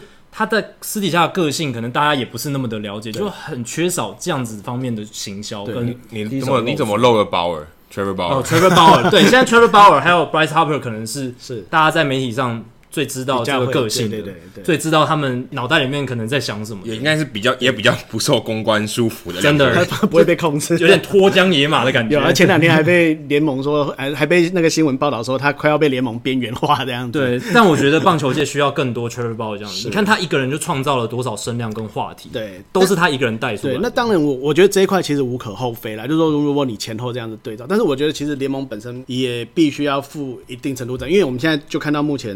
劳资的问题嘛。其实他状况，以我的感觉，他几乎是比一九九四年要罢工之前的状况，其实还要更严重，感觉会酝酿出更大的风暴。那其实联盟自己本身，他在处理这些事情的时候，就是说老板这边，你你处理事情的态度，那包括就是说。他去年他处理偷暗号的事件，大家也有质疑。然后他一直要增加比赛的节奏，他不去管说棒球它本身的本质是怎么样，它本身就是一个多一点时间让你在场上发呆、可能 social 思考的一个运动。因为很以前很多老棒球人都讲说。呃，聪明的人才看棒球嘛，对不对？对啊，所以你需要一点思考的时间。那包括劳资争议，他最近一直暴露他们资方的贪婪，然后一直要劳方让步，然后一直要省钱，这个缩少小联盟球队，然后他又减少这个选秀的人数，压低签约金，然后前两年 FA 市场也激动，嗯，所以。你完全要去怪说是球员的问题，难难道你自己不需要对这些就是说会增加厌恶程度的厌恶值的这种，你你你必须要负责任嘛，对不对？更何况明年搞不好可能又会有封管的问题，所以我觉得其实联盟他自己本身他也在做一些负分的动作。那再加上现在其实本来这个世代就是自从有手机的网络出现之后，其实大家的娱乐选择又变得更多。今天人家不选择你，跟二十年前、三十年前。前来讲，它是更加理所当然的。嗯、那你今天好没有进步，或者说你没有更多，当然你没有更多有特色的选手，那你自己的联盟你又让人家觉得很讨厌，不想看。因为其实我想，经过这一两个月的时间，这两三个月的时间，尤其是疫情之后，其实很多球迷真的就也许是情绪上的发言，也许他是真的这么想，他会就会觉得说，你看很多人都会留言说，算了，那今年不要打好了，有什么好打的？那那我宁愿明年再看，对不对？很多这种的对话。那如果你联盟你固步自封，然后你又没有办法真的往对的方向走，然后你又。增加自己的减分项目，那你要怎么样找回大家的认同和支持？所以我觉得这两边可能就是要要相互。那最后，如果以我是媒体人的角色，好，虽然我现在不是站在这个正方位上面，我现在是侧翼这样子。那我觉得媒体产业跟这个体育的这个产业，我觉得也也有互相扶持的需要，因为其实，在现在这个时代，很多以前主跑资深。有经验能够写出好故事，让人家感动的故事的记者，其实已经越来越少，因为他们都被裁光了嘛。嗯。那以前其实很多状况之下是在两边互相衬托之下，这一些球员他也才会个性才会鲜活，才会有了生命。那在这一边媒体业一直往下走，然后另外一边这个外面又有加工这个其他的这个娱乐项目的时候，你就很难。很难说再从里面再怎么样去脱颖而出，因为我认为体育虽然看的是比赛，看的是比数，看的是分数，看的是胜负，可是其实都是人在打。那我们会有兴趣，是因为我们也是人，所以我觉得这些东西还是必须要相互哄抬。我觉得可能才会有更进一步的机会。可是目前看起来趋势其实就不是这样子的。嗯，对，所以可能还是要回归人的本质，然后从棒球的根基去。把他这个灵魂再挖出来，这样子。是。讲的好像没有灵魂的棒球，还是有啊，有灵魂啦，只是这几年就是有点被掏空，被掏空的感觉，人味比较少一点，对，被掏空的感觉，所以把这个人人本找回来，然后尽量跟媒体把那些好故事找回来。对，其实你至少至少维持住你的分数吧，你不要一直扣你自己的分数，对，都扣光了，什么都没了，基本盘也要稳固住了。对。好，那今天时间差不多，也非常感谢正英大侠这一次播控来跟我们聊《Long Gone Summer》这部纪录片，还有他对一九九八年 Sosa Maguire 全垒打进组的回顾历史。这一部纪录片大家可以去网络上看能不能找到了，就是 ESPN 的 Thirty for Thirty 三十 for 三十这个纪录片系列《Long Gone Summer》。嗯，那其实我还是很推荐大家去看，因为这部真的是如果你是棒球迷的话，看了会很开心，看了会很有感这样子。那大侠，你要不要再呃跟大家介绍一下 MLB 星系可以在哪里找到你们？那你们的内容主要是做什么？嗯，OK，因为其实我从杂志的岗位退下，因为现在当然杂志就是暂时已经都没有没有再出没有再出刊了。那我我们现在走星系的这个路线来讲，其实我们还是希望 focus 在写作部分啊，因为我们主要还是文字创作。那当然我们知道文字这几年就是慢慢的就是被影音这一块追过，它其实是有一个衰退的程度。但是我的感觉是，还是会有一部分的群众或者一部分的球迷，他是对于文字能够深入描述，然后能多花一点不同的角度，甚至说哦客观的、主观的都好，好再去挖掘一些故事的主题。哈，我觉得其实呃帮助我们的思考，然后你你去。谈一个东西谈得更深入，我觉得其实还是有帮助。那其实喜欢的球迷还是有，那只是过去因为。杂志的部分，如果以我们个人的能力，就是你要发行一个杂志，其实它有印刷的问题，然后它有物流的问题，它有库存的问题，其实那个成本是非常非常高的。那所以以前变成是纸本为主，然后这个网络的媒体为辅。那我们现在就等于是整个主客互译，我们就等于是以网络的文章为主。那如果大家订阅我们的网络文章，我们会就是每个月会赠送大概应应该是两份，至少有两份的双周报。那这双周报的。篇幅不多，但是基本上还是保留这个纸本的这个一丝命脉，然后也让就是说喜欢文字、运动文字创作的读者能够继续在网络上能够看到我们的作品。那当然我们也会做一些调试，因为网络上大家阅读的习惯也许就不像以前杂志一次可能五六千字甚至上万字，大家都可以读得下去。那我们会适度在这个方面再做一些调整。那我们之所以会走订阅制，主要是因为其实目前。台湾当然这一块走的人非常少，但是大部分如果你不走订阅制，像我们目前线上很多平台，它如果是走免费阅读制，那它就必须受制于所谓的点阅跟浏览的数量。那你真正想写的东西有没有办法出现在这些媒体里面？好，我觉得是很难说。那我们如果说订阅制的部分，一方面是我们试着走走看，那如果能成，我们就不用受到，因为我们是收读者的钱，我们就不用受到广告这边的点击或者是浏览量的影响。我们必须要屈就，那可能我们要取一些很耸动的标题啊，然后写一些农场的内容啊，我们可以比较专心创作出一些哦，可能。要说冷门也好啦，就是比较少人关注到的的一些点这样子，所以我们当初会想说试试看再走订阅制的这个方向。那只是因为目前台湾的读者或许对于这一块他不是，就是说对于说诶掏钱出来买虚拟的网络上的文章，或许没有那么的对他们来讲有吸引力。那所以一方面我们可以保留纸本的这个一一丝命脉，然后另外一方面我们可以借由纸本类似会刊这样子的功能，然后让读者手头上可以拿到诶有经过设计的，因为毕竟我们纸本还是。有资本的优势，然后再者就是说，我希望跟目前线上的一些，就是说即时的新闻也好，或者说一些呃网络的文章的媒体的平台也好，做出区隔。因为我们还是走以前杂志路线，我们基本上是有编辑台，所有的文章进来，我们还是有经过挑选题材，我们有经过确认，然后整个东西有经过润饰，让大家在整个平台上面看到的东西都是能够是呃有一定的水准，不会说哎比较参差不齐，有的高有的低。那我是希望能够。一方面也能够在就是以以前杂志的旧路，然后慢慢的在走，然后另外一方面也是试试看在这个订阅制的部分这样子。嗯，所以大家一定要支持一下 MLB 新系，一杯咖啡的钱吧就可以去订阅了。所以请大家多多支持。那今天非常谢谢正英大侠，呃，谢谢 Adam，谢谢 Jacky，谢谢。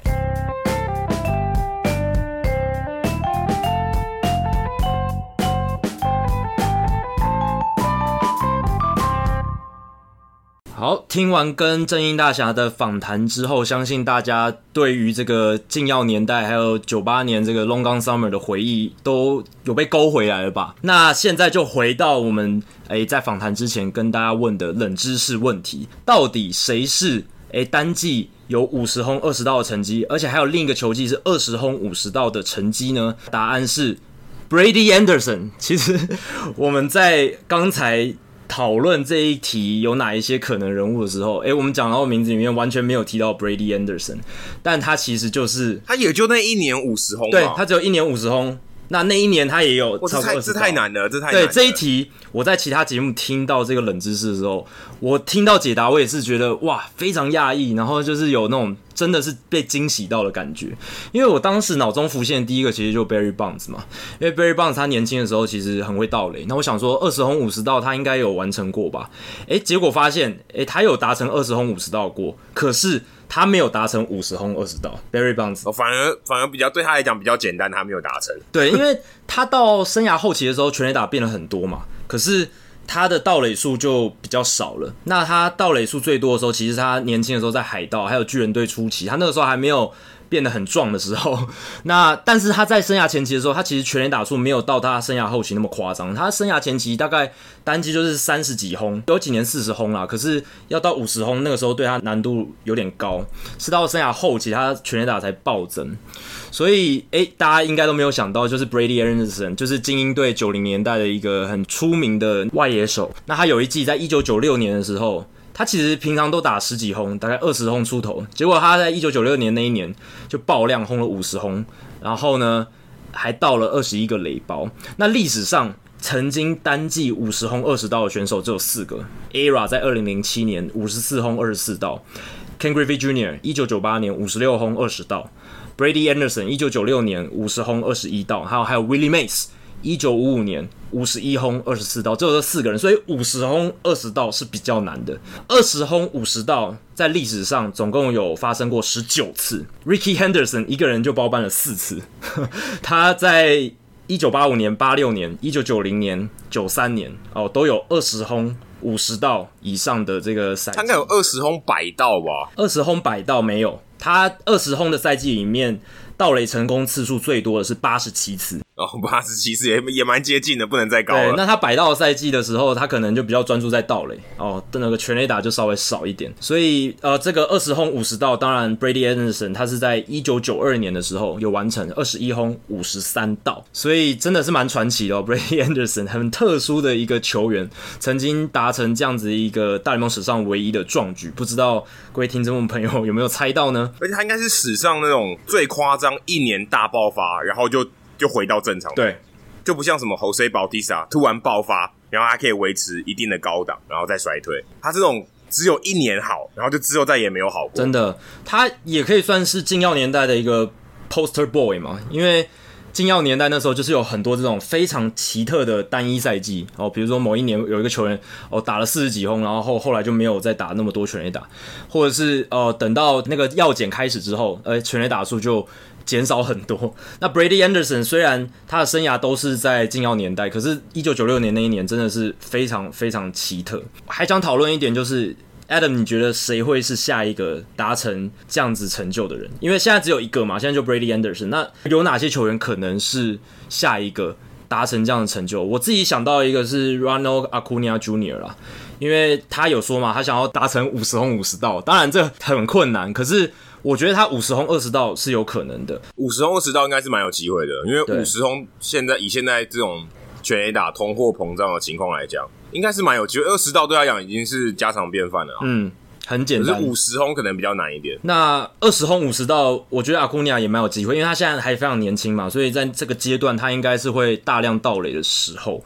那就看诶、欸、Brian Snitker 愿不愿意让他盗。那还好，Sneaker 算是一个比较 old school 的教练，所以应该也会。让他放手去尝试这样子，所以二十轰五十刀，我觉得阿库尼亚也蛮有可能。要看他是不是打第一棒，如果他打第一棒比较多的话，也许盗垒会多一点。他如果打第三棒，可能就比较难了。我觉得。对啊，因为第三棒的话，他打击的次数会减少，相对的上垒的次数什么的，可能不会像他打第一棒的时候这么多。那盗垒的机会相对来讲，可能也不会比他在打第一棒的时候多这样子。对，而且可能后面因为有第四棒，所以他也不太需要到的。对。这也是一点。那还有一个可能的人，我觉得是 Christian Yelich 啊，因为他其实在过去这个赛季已经有四十轰三十道吧，对不对？所以在这样的情况下，其实他蛮有机会的。如果他能够延续这样子的好表现，然后呢，如果他能够不受伤的话，因为其实如果他没有受伤，去年没有受伤的话，他其实有机会挑战五十轰三十盗。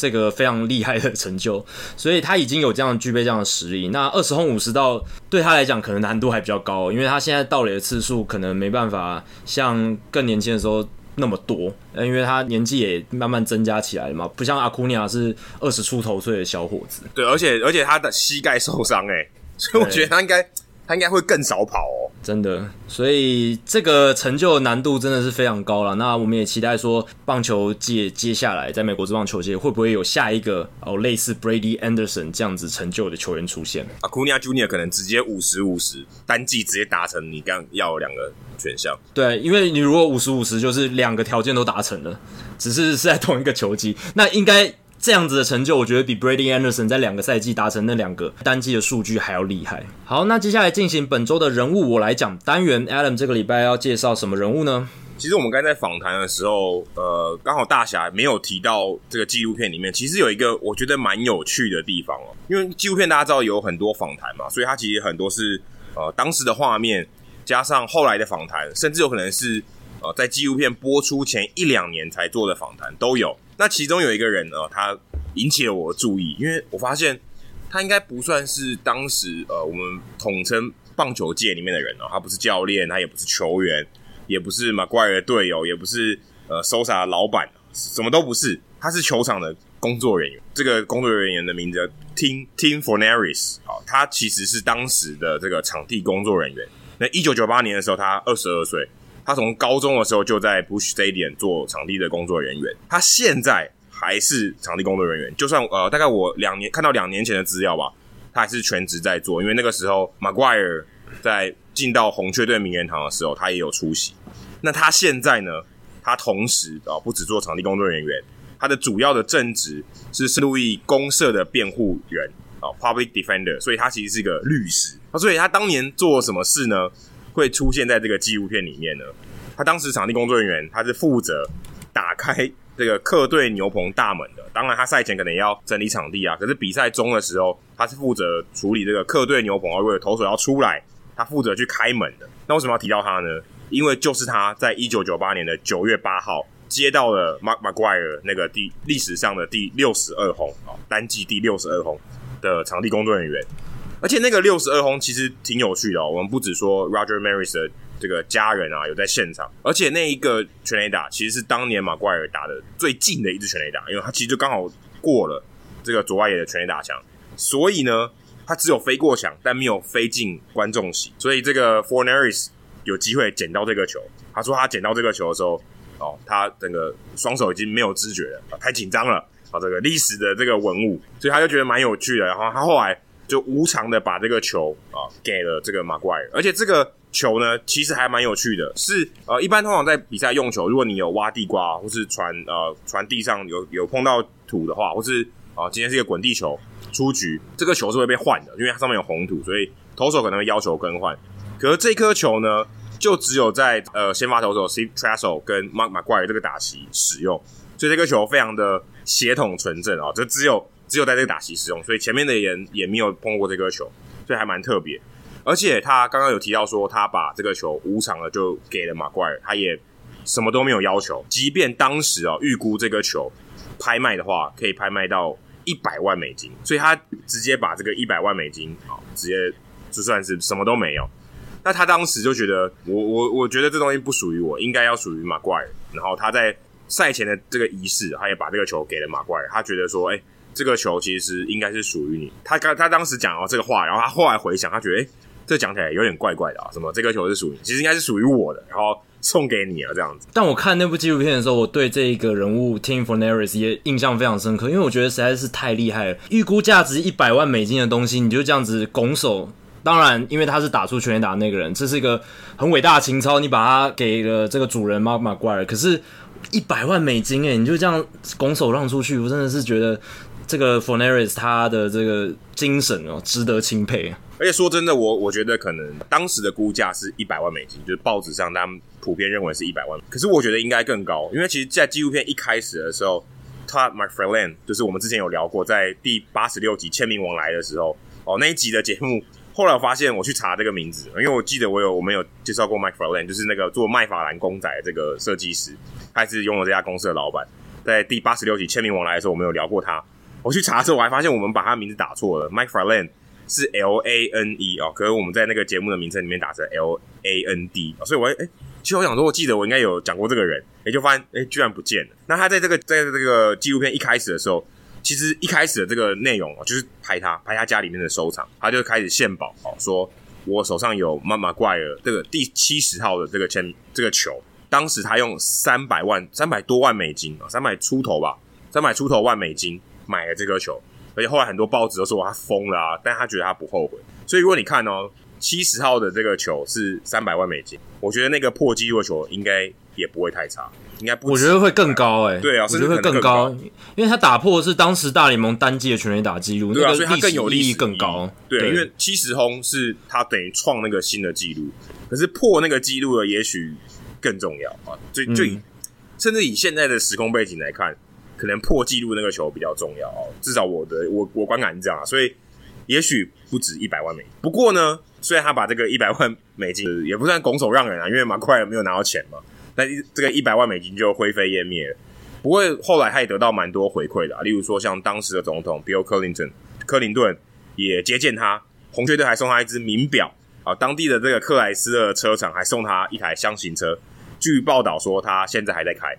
所以，所以这个、oh. 这个车，我想应该是品质相当不错，而且也不是玩具车啊。那后来马奎尔进入名人堂的时候，刚刚有提到他 Forneris 也有出席，而且他还继续做这个场地工作人员。所以，如果你是有机会呃拜访圣路易啊 Busch Stadium 的话，你可以去找找看 Forneris 是不是还在工作哦？也许你可以跟这个英雄照张相，我觉得蛮有趣的。对，我觉得这个拿到那颗球的可能一百个人有九十九个人都会拿去转卖或什么的，大概只有像 Tim Forneris 这样真的是对这支球队很有爱，而且又是球队工作人员，可能又对 Mark McGuire 很有情感，才会哦就这样把他让让出去这样。哎、欸，可是我看到资料里面哦，其实 Jackie 这个预测这个或者这个推估，哎、欸，其实不正确哦，因为我在报道里面有看，在当年。这两个人打破六十轰这个门槛以后呢，只有剩下十四颗里面，只有三颗是球迷还保持在他保留着，就是拿着的，其他都捐给了球队或是这个球员，所以其他的人都没有用真的拥有这颗球，所以非常非常少。他 McFarland 他拿到那颗球是三颗其中一颗，所以其实真的愿意把这个球啊留在自己手上的，然后没有捐给球员或球队的人，非常非常少。所以我觉得也蛮好奇的。然后其中有看到一个还蛮有趣的故事，但不是他六十轰的，是 Sosa 的第五十九轰飞出了 Wrigley Field 场外，被一个流浪汉捡到。那当时后来球队就去找他说：“哎，你需不需要跟 Sosa 换什么东西啊？”他说：“他只想要 Sosa 的签名球，即便他是个流浪汉，他还是就是用 Sosa 的签名球跟他换，哦，换这个第五十九轰，也算是相当具有历史意义。”那后来还有一个。呃，报道里面还有提到一个 Steve Ryan，是一个芝加哥的收藏家，他花一万美金从接到这个球的球迷啊，第六十二号的这个 Sosa 六十二号全垒打球的球迷买了这颗球，花了一万块美金，然后送给 Sosa 免费。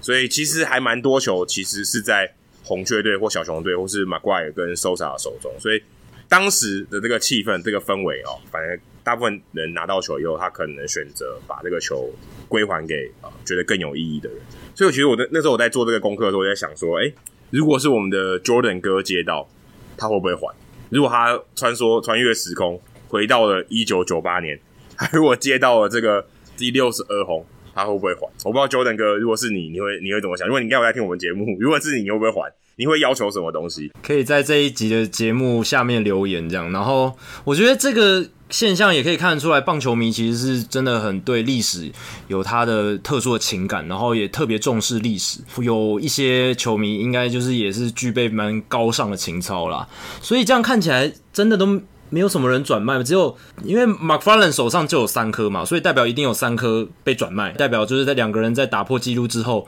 就是六十轰之后的那几颗球。欸、对啊，McFarlane 可能身上就是拥有所有的。在留在市面上的球，就是市面上有在流通的嘛，就是有被拿到之后转卖的球，就可能就那三颗，那其他全部，呃，要么是捐给球团，要么就是哦，他们收藏在自己家里面。所以哇，只能说棒球迷真的是非常的尊重历史啊，然后有很高尚的情操，不然相信如果。你不是非常热血棒球迷，然后你只是去看球，然后不小心捡到这颗球的话，那大部分人应该都会想说：哇，这颗球原来那么有价值，好几万美金，赚个外快不为过吧？对啊，如果你没有对棒球有这么深厚的情感，我觉得他们可能就是有一种利他主义吧。因为我看那个纪录片啊，然后我看一些其他的资料，尤其在呃，SoS 在打全垒打在 Wrigley Field 的时候，其实很多人是在场外等，因为 Wrigley Field 其实蛮容易飞出场外的，哦跟桃园州桃园的棒球场不一样。它蛮容易飞出场外，所以很多人其实在那个外面的这个外野的这个路上面去等，哦，所以常常看到球一飞出去，大家开始争吵，开始开始开始扭打，然后扭打在一起，然后最后有人抢到这个球，所以即便大家还是拼死拼活去去争那个球，哦，大家最后还是我觉得这个球应该要属于历史的部分，可能把它捐给别人，那我我可能就拿到一些其他的回馈，可能要季票啊，或是。呃收啥的球棒啊，什么之类的东西，这也让我想到 Zack Campbell 之前跟 Era 那边吵很久啊。Zack Campbell 在洋基的球场，我记得是在右外野吧，接到 Era 的三千安，刚好是一支全垒打。Era 想要这颗球嘛，那 Campbell 一直不愿意给他，还勒索他说：“哦，你要捐十五万给这个慈善机构，他才他才愿意把这个球还给你。”所以后来当然这个事件是平和落幕，而且他们两个还一起开了记者会，然后感觉相安无事这样。但我觉得好像。的确啦，呃，如果一般的球迷啊、呃，可能如果以现代的球迷来讲，可能会像在 Campbell 一样哦，可能选择说，哎、我要自己保留这个球，或是说，哎、我想要跟你换一些更多的东西。但 Forneris 在当时的时空背景，哦，他就当时就没有想太多，他很快就把这个球给了 McGwire。所以在这个纪录片里面，他算是一个还蛮有趣的一个角色哦，就有有一些访问了。我想说，哎、奇怪，他不是一个球员，然后他出现在这个访谈里面，也算是。呃，历史的一个很重要的历史中很重要的一个无名的人物。接下来数据单元啊，刚刚这个纪录片里面呢，除了 Sosa 跟 Maguire 以外呢，一个没有出现的主角，可以说是主角啦，Roger Maris。当时他打了这个六十一轰，这个记录一直挂在那里。然后我们也在访谈中也提到了蛮多次的。当时他要在一九六一年打破 Baby Ruth 这个记录的时候，其实是非常非常困难。那有一部电影，我记得片名就叫《六十一》吧，里面就在讲这个故事啊。当时 Roger Maris 到底遇到了多大的困难？那主要是记录上来讲，真的是非常困难啊。一九六一年的时候，呃，Roger Maris 打出六十一支全垒打，打破 Babe Ruth 在一九二七年设立了这个六十轰记录。那所以 Babe Ruth 当时的六十轰的记录也是高悬了三十四年，那 Roger Maris 的六十轰也是高悬了三十七年才又被呃 Mark McGwire 打破，所以呃 Roger Maris 他在一九六一年刚好打出六十一轰这个数字真的很不容易，因为在那之前哦，在那之前一九六一年之前，大联盟史上只有出现过十四个五十轰以上的赛季，那其中。贝比鲁斯一个人就包含了四个嘛，呃，他在一九二零年代有四个呃五十轰的赛季，然后其中一个是更达到六十轰。那其他的话就是像 Jimmy Fox 啊、Johnny Mize 啊、Ralph Kiner、Willie Mays 这些，还有 Mickey Mantle 这些上古神兽，那他们都有打过五十轰以上的赛季，只是都没有达到六十轰。而且你如果去看 Roger Maris 他的全垒打记录，一九六零年六十一轰的时候。那时候人们会说他一百六十一场的初赛比 Babe Ruth 在一九二七年六十轰的时候一百五十一场比赛多出了十场，所以他的记录不纯。但是其实你如果去看 Roger Maris 他在一九六一年的打席数六百九十八次，其实跟贝比鲁斯他在一九二七年打六十轰的六百九十一次只多了七个打席而已。所以 Roger Maris 他那个记录其实是非常 legitimate，就是说很有纯度，非常。能够跟 Babe Ruth 一九二七年的记录拿来啊、做比较，或者说真的是超越贝比鲁斯他的那个记录的，那纯度这个问题呢，Maris 在当时真的是被搞得很惨。可是你用数据去看，他们打击的机会，他们上场打击的次数其实是差不多的。那 Maris 能够在六百九十八个打席里面打出六十一轰，真的是凭本事啊，凭他。的厉害的全垒打的技巧跟他的 power，所以如果拿来跟贝比鲁斯相比，至少他在一九六一年的表现可以说是。呃，超越了贝比鲁斯生涯最佳的全垒打赛季，至少在全垒打这个数字上面是这样。所以在一九六一年以前的棒坛，六十这个数字是非常神圣的。我们现在都知道，现在的大联盟单季纪录是七十三轰，然后你可能会打上一个星号，因为那是 Barry Bonds 在二零零一年他吃了禁药之后打的。可是无论如何，就是那个七十三的数字是大家现在脑中的印象。然后当然还有 Mark McGwire。一九九八年，呃的这个七十的数字，但是大家要记得，在一九六一年以前还没有 Mark McGwire，也没有 Barry Bonds 嘛，那那个年代要打全垒打，其实也没有像禁药年代那么容易，可能也没有那些药吧，大家也没办法取得那些药。如果大家知道说，哎、欸，有这些药可以打五十轰，大家可能也真的会去吃。可是那个年代根本没有禁药这个东西啊，那个年代。还没有人合成出那些禁药年代用的药，但我不知道有没有其他的药啦。对，可能当时有些其他可以增强它的 power 的药，但搞不好就没有像九零年代那个禁药是真的可以帮助那么大，搞不好只是一些就是食物而已嘛。因为那个年代其实食品科技还很不发达嘛。那个年代一九六零年代以前，那个时候食品科技好像没有什么发达，所以为什么现在很多人回想那个年代五十轰的打者会怀着一个更崇敬的心，就是因为。那个年代是真的，你很难在其他科技或者是更精密的训练，或者是呃饮食上面去帮你做辅助的情况下，你还能打出五十轰，那真的是非常厉害。可是换另一个角度想，诶，到九零年代、八零年代，或者是现在二十一世纪，投手的强度也变强了。当然，现在选手打者，他们训练上、饮食上、调整上也更加的科学化，更加的精密，所以。投手的难度提高了，但是打者的能力也有提升，所以我觉得，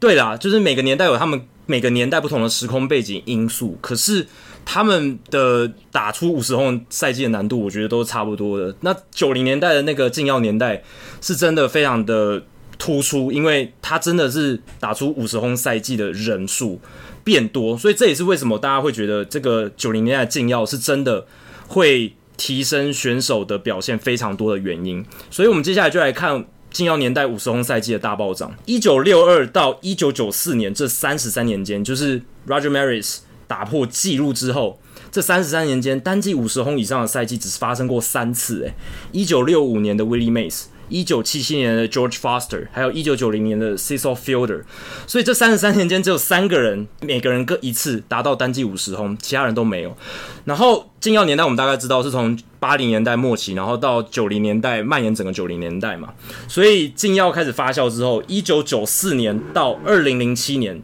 二零零七年就是米歇尔的报告公布，然后那个时候大联盟已经开始实施。颇为严格的药检，所以可以说，我觉得二零零七、二零零八年那时候算是禁药年代的尾声，算是告终。所以从一九九四到二零零七年这短短的十四年之间，就发生了二十三个单季五十轰以上的赛季。要记得，六二到九四年三十三年间只有三个，九四年到零七年这十四年间就有二十三个。单季五十轰以上的赛季，所以真的是非常的异常，异常到不行的这十四年。在这十四年当中，Sosa、McGuire 还有 Era、Ken Griffey Jr. 他们这四个人都有两个以上的这个单季五十轰以上的赛季，而且 Sosa、McGuire 是两个人加总起来有八个单季五十轰以上的赛季，非常非常夸张的数字。那严格的实施药检之后呢，呃，从二零零七年到二零一九年这十三年间。呃，大联盟只有发生过五个单季五十轰以上的赛季，所以整个数字大幅的下滑。那二零一零年的 Jose Bautista，二零一三年的 Chris Davis，还有二零一七年的 Aaron Judge，John Carlos Stanton，还有二零一九年的 P Alonso，这几个人是自从二零零七年之后，所有哦打出过单季五十轰赛季的人，而且没有人能重复。第二次就是没有人能够有两个单季五十轰的赛季，你就知道九零年代 Mark McGwire 还有 Sosa 他们那个疯狂打全垒打的年代是有多么的夸张。那最后再提到的是妈妈怪儿这周节目的主角，他的生涯数据到底有多夸张？他生涯七千六百六十个打席，其实不算多，因为他生涯其实一直饱受伤病所苦，包括在他生涯初期也有，然后后来。到他在红雀队生涯末期的时候，他其实基本上已经不太能动了，就是受了很多伤，然后呢打席数减少，然后后来二零零一年他就把这个一垒手的位置、先发的位置让给了 Albert Pujols 这样子，所以他到生涯晚期打席数其实是变得非常少的，所以生涯七千六百六十个打席，但是他在这七千六百六十个打席就挥出了五百八十三轰，那这个比例是百分之七点六一。哦，这个全垒打率就是全垒打除以打击数的比例是史上最高的。那我觉得有一个很有趣的是，他 m a r g u i r e 整个生涯，我刚看了，竟然只有打出六支三垒安打，七千六百六十个打席只有六支三垒安打。那大联盟史上所有累计至少七千打席的打者中，三垒安打最少的打者是。Victor Martinez 只有三支，Mark McGuire 呃六支是史上第二少的，所以他也是非常不喜欢，就是哦打出一个可能 gapper 左右外野中间右中右外野中间这些呃二垒安打的时候，他也不想要再多赚一个垒包，他就是可能就是二垒他就满足了。他在一九八七年打了四支三垒安打，一九八八年一支，然后一九九九年一支，就这样整个生涯就六支三垒安打。那 Victor Martinez 不意外嘛，因为他。生涯前期是捕手，后来是 DH，而且他的速度板一直都很慢，所以他生涯八千多个打席，只有三支三垒安打，也是蛮屌的，真的是完全不想要跑三垒的打者。Mark McGuire 是第二名。那再来看一下，就是 Mark McGuire 呢，他生涯平均每十点六个打数就会开轰，史上开轰频率最快。大联盟平均的的数字是每三十五点六打数一轰，所以